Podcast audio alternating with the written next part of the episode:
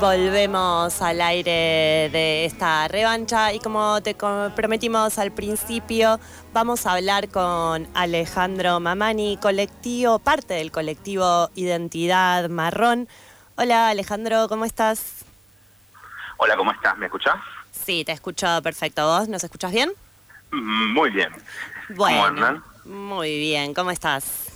Bien, feliz jueves santo. Ah, feliz jueves santo para vos también. Hoy estamos a pleno con el jueves santo. Acá en la revancha arrancamos así. Mira, muy bien, muy bien, muy bien. Les agradezco mucho por la llamada. gracias a vos por atendernos. Eh, bueno, Alejandro, antes que nada nos interesa un poco que nos cuentes de qué se trata Identidad Marrón. Mira, eh, para los que no me conocen, mi nombre es Alejandro Mamani, me dicen Joma mis amigos, soy Joma Alejandro en redes sociales y soy parte de Identidad Marrón. Yo en particular soy un abogado, soy abogado, trabajo temas de derecho humano y litigio y formo parte del colectivo. Identidad Marrón es una organización que trabaja el tema del antirracismo en Argentina y en Latinoamérica, tratando de visibilizar y posteriormente establecer estrategias políticas, sociales, culturales para hablar del racismo y luchar contra el racismo estructural contra la población indígena de ascendencia indígena en Argentina y en América Latina. Y Alejandro, ¿por qué eh, eligen la palabra marrón para describir la identidad, para nombrar a, este grupo? Eh, mira, nos podríamos preguntar en, en, una instancia, como en el contexto argentino particularmente, a qué en este, juego de significado significante, qué significa en Argentina lo negro, ¿no? Como que a diferencia del norte global, donde está bastante específico lo afrodescendiente en la solo negro, en el caso argentino, hablar de negro, de negro cabeza, por ejemplo, eh, da en el imaginario otro fenotipo. Si yo le pido a los radioescuchas que dibujen una persona, que es un negro cabeza, que lo dibujen en un papel, seguramente una persona de piel de color marrón y ropa urbana va a aparecer ahí. Y por alguna razón creo que uno de los problemas, no el caso argentino únicamente, sino en toda Latinoamérica, para hablar de racismo, es que el sujeto de ascendencia indígena no está visibilizado como tal, ni siquiera es una entidad, la trampa del mestizaje, los procesos de Estado-Nación, eh, la complejidad de las leyes, que para, para que tengas una identidad indígena te hace que tengas que pertenecer a una comunidad indígena que tiene que estar validada por el Estado-Nación, eh, todas estas complejidades terminaron borrando, no solamente en clave de lenguaje, costumbre, tradición y demás, a la ancestría indígena, sino también las identidades y el grupo como un concepto. Entonces quizás desde ahí Identidad Marrón intenta ofrecer un estadio intermedio ¿no? entre la urbanidad y la, y la no identidad étnica y la identidad indígena, que es un proceso, aceptarla, tenerla y sentir que uno es parte de eso, eh, pero que no debe ser obligatorio para poder reclamar derechos y para poder hablar de acceso a derechos en condiciones de igualdad o acceso a oportunidades. Entonces lo marrón es lo que te queda frente al espejo, tu cara, tus rasgos, tu cara indígena, tus rasgos, tu cabello, tus pómulos, tu apellido ocasionalmente, no, eh, hace que cierta población que es vulnerada estructuralmente, llámese en cárceles, excluida de cargos de poder, llámese justicia, jueces, diputados, cargos, inclusive en el progresismo, de hecho si nombramos, no sé, cinco feministas, cinco defensores de medio ambiente, posiblemente se nos vengan personas de Argentina, se nos vengan personas blancas a la cabeza, en la televisión. Aún el discurso más progresista termina siendo, termina siendo cómplice de este racismo estructural y es ahí donde identidad marrón aparece como una opción, problematizando lo que no por no nombrarse no existe. Digo, el racismo existe, pero bueno, que el sujeto racializado no esté visibilizado en términos numéricos para el Estado o para la sociedad no quiere decir que no exista. De hecho, por eso en las cárceles que tenemos más del 50% de personas privadas de libertad sin sentencia firme, la mayor parte de la población carcelaria es marrón. Aunque no se autoperciba marrón, indígena y de ninguna comunidad indígena. ¿no? En Argentina llamamos gatillos fáciles lo que son tipo crímenes de odio el progresismo porteño, por así decirlo, el progresismo de las capitales ojeras, pone un cuadrado negro en el Black Lives Matter, pero no puede ver en, Facundo Astudillo o en Luis Espinosa crímenes de odio. Entonces digo, creo que ahí está esta, esta, esta dificultad de hablar de racismo en Argentina, que es uno de los primeros puntos, y es ahí donde Identidad Marrón intenta no ser la respuesta correcta, pero sí ser un detonante para hablar del tema. Eh, hablabas recién de que justamente al no ser nombrado tampoco es fácil visibilizar eh, las, las manifestaciones ¿no? de ese racismo estructural. Hablabas, por ejemplo, del gatillo fácil. ¿Qué otras manifestaciones aparecen de, este racismo estructural eh, en Argentina que justamente al invisibilizar al sujeto de ese racismo es más difícil de, de percibir o de observar? Mira, por ejemplo, yo te reto a que puedas pensar en tres activistas feministas que tengan libro en Argentina y que no sean blancas. Que me parece que quizás en algo podemos coincidir ahí y, lo difícil que puede ser traer a la cabeza a personas no blancas escribiendo en el mundo del feminismo. Lo traigo como un tema colación, que es un tema bastante interesante, el, quiebre que el feminismo ha dado en la sociedad argentina, básicamente, ¿no? Entendiéndome como yo, sujeto cis hombre, eh, gay, pero, pero, pero en ese lugar. Digo, creo que ahí podemos ver la ausencia. Te podría hablar inclusive de activistas de la diversidad. Sí. Hola. Hola, hola, ¿me escuchás? Hoy. Creo que se nos cortó.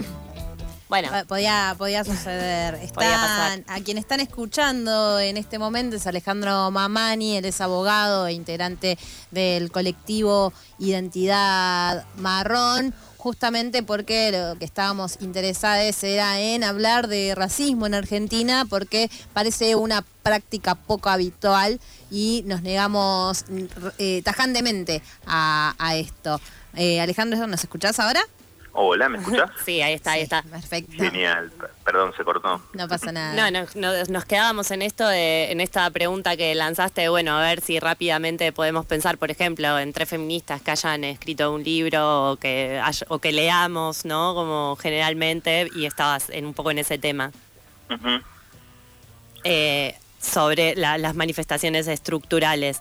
Eh, ¿Quieres seguir desarrollando eso? O... No, eh, básicamente creo que invitar a, me parece que invitar en, la casa a las buenas personas a analizar estas cuestiones nos llevan a entender realmente. De hecho, nosotros en su momento hicimos desde la organización una mm, una, una, una, intervención artística a la tapa de un libro de, una feminista eh, que se hizo viral, pero que a nosotros eh, nos costó que ciertas periodistas nos nos cancelen internamente, ¿no? Por, por haber hecho eh, esa etapa, cuando en realidad tipo elegimos una etapa al azar como cualquier otro libro donde hay personas blancas, jóvenes y flacas eh, adelante. No, que no está mal, digo, la libertad de expresión y la libertad de creatividad y, y, de, y de, escribir está súper presente. Ahora nosotros lo que nosotros hacemos es una crítica social, para que, digo, para no distinguir esta cosa súper eh, binómica del mal y el bien, sino hablar de racismo es, es, hablarlo transversalmente. Transversalmente implica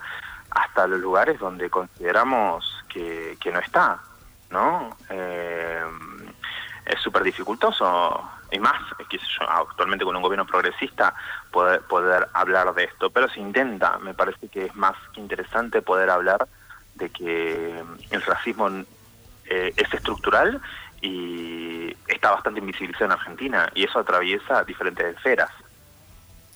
Alejandro, mencionabas recién esas intervenciones que, que estabas, eh, que, realizan desde Identidad Marrón y sabemos que están realizados o que han realizado distintos talleres e intervenciones públicas en instituciones como el Palis de Glacé, el Museo de Arte Moderno, la Manzana de las Luces, universidades, entre varias otras.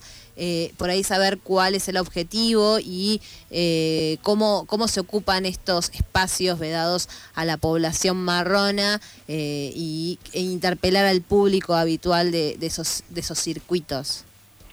Mira, nosotros tenemos cierto cierto discurso con la institucionalidad que nos parece interesante, digo, poder em, empezar a sentarnos en la mesa de la institucionalidad y decir, mira, vos podés tipo estar en contra de la formación del Estado, se puede estar en contra de los museos como concepto, los museos nos deben, históricamente. Nos deben desde la funcionalidad del robo a la historia hasta la anulación de nuestra existencia en la historia de la nación argentina y desde ahí nosotros trabajamos con los museos, no solamente en el ingreso, no solamente en una accesibilidad igualitaria, sino también en la posibilidad de existir dentro como curadores, creadores o artistas. Y eso también es un punto eh, más que interesante a la hora de hablarlo. Eh, consideramos que, que los museos son lugares de disputa similares a la justicia, a otro nivel, ¿no? Digo, porque los museos no encierran personas de 80 años ahora. lo hacían antes, pero ahora no lo hacen. Entonces, desde ese lugar, nosotros tenemos una disputa respecto a lo simbólico, cultural, histórico.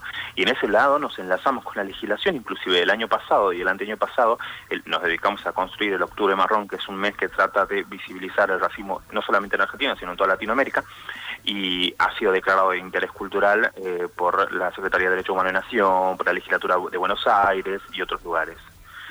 Entonces, eh, en, esa, en esa clave nos parece más que interesante poder tratar de visibilizar el antirracismo en estos lugares tan añejos, estas estructuras tan firmes del Estado, ya, llámese museos, mm. llámese justicia, llámese legislatura, llámese espacios institucionales. Porque bueno, al final nosotros ah, hemos recibido algunas críticas de cierto, de ciertos, no sé, progresiva, progresiva blanca heredera porteña, anarga, pero bueno, viste, quien tiene el privilegio de eh, saber que al fin y al cabo termina la herencia de papá y mamá.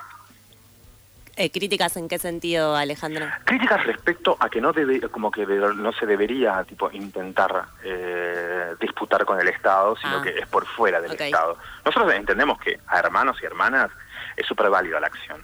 No somos la única respuesta. Ahora, progresismo blanco porteño de clase media, heredero, que le gusta jugar a, autopercibirse un villero de Salta, eh, no. Eh, Alejandro, hablando de, las disputas eh, simbólicas, están por sacar el libro Marrones Escriben, Perspectivas de Antirracismo desde América del Sur y la serie Marrón por Canal Encuentro. ¿Querés contarnos muy cortito de qué trata? Súper breve. El proyecto Marrones Escriben es un proyecto colaborativo con universidades que eh, ha sido coordinado y ha sido trabajado por Identidad Marrón, donde múltiples eh, activistas y autores marrones terminan dando sus perspectivas respecto a diversas artes, identidad y género, cuestiones trans travestis, derecho, educación, pero que es un manual que está creado para la cuestión educativa de eh, grado interno grado intermedio, educación inicial, y tiene el objetivo de tratar de ser un, pequeño manual que del antirracismo ubicado en el sur global y en Argentina, pero en Latinoamérica también. Eh, el mismo fue una colaboración que se hizo con la Universidad de Manchester en el Reino Unido y la Universidad de la UNSAM, pero que ha sido coordinado por nosotros. Y por otro lugar, va a salir la serie en, encuentro de Marrón, el color del antirracismo, eh, que va a estar para eh, abril. van a ser creo que son cuatro no ya pasando va a ser, son cuatro capítulos y hablan justamente de no solamente identidad marrón sino justamente qué implica el antirracismo en Argentina Muchas gracias Alejandro eh, por esta, esta última respuesta brevísima y por eh, hablar con nosotros aquí en la revancha. Ok. Hasta luego. Les agradezco, hasta luego.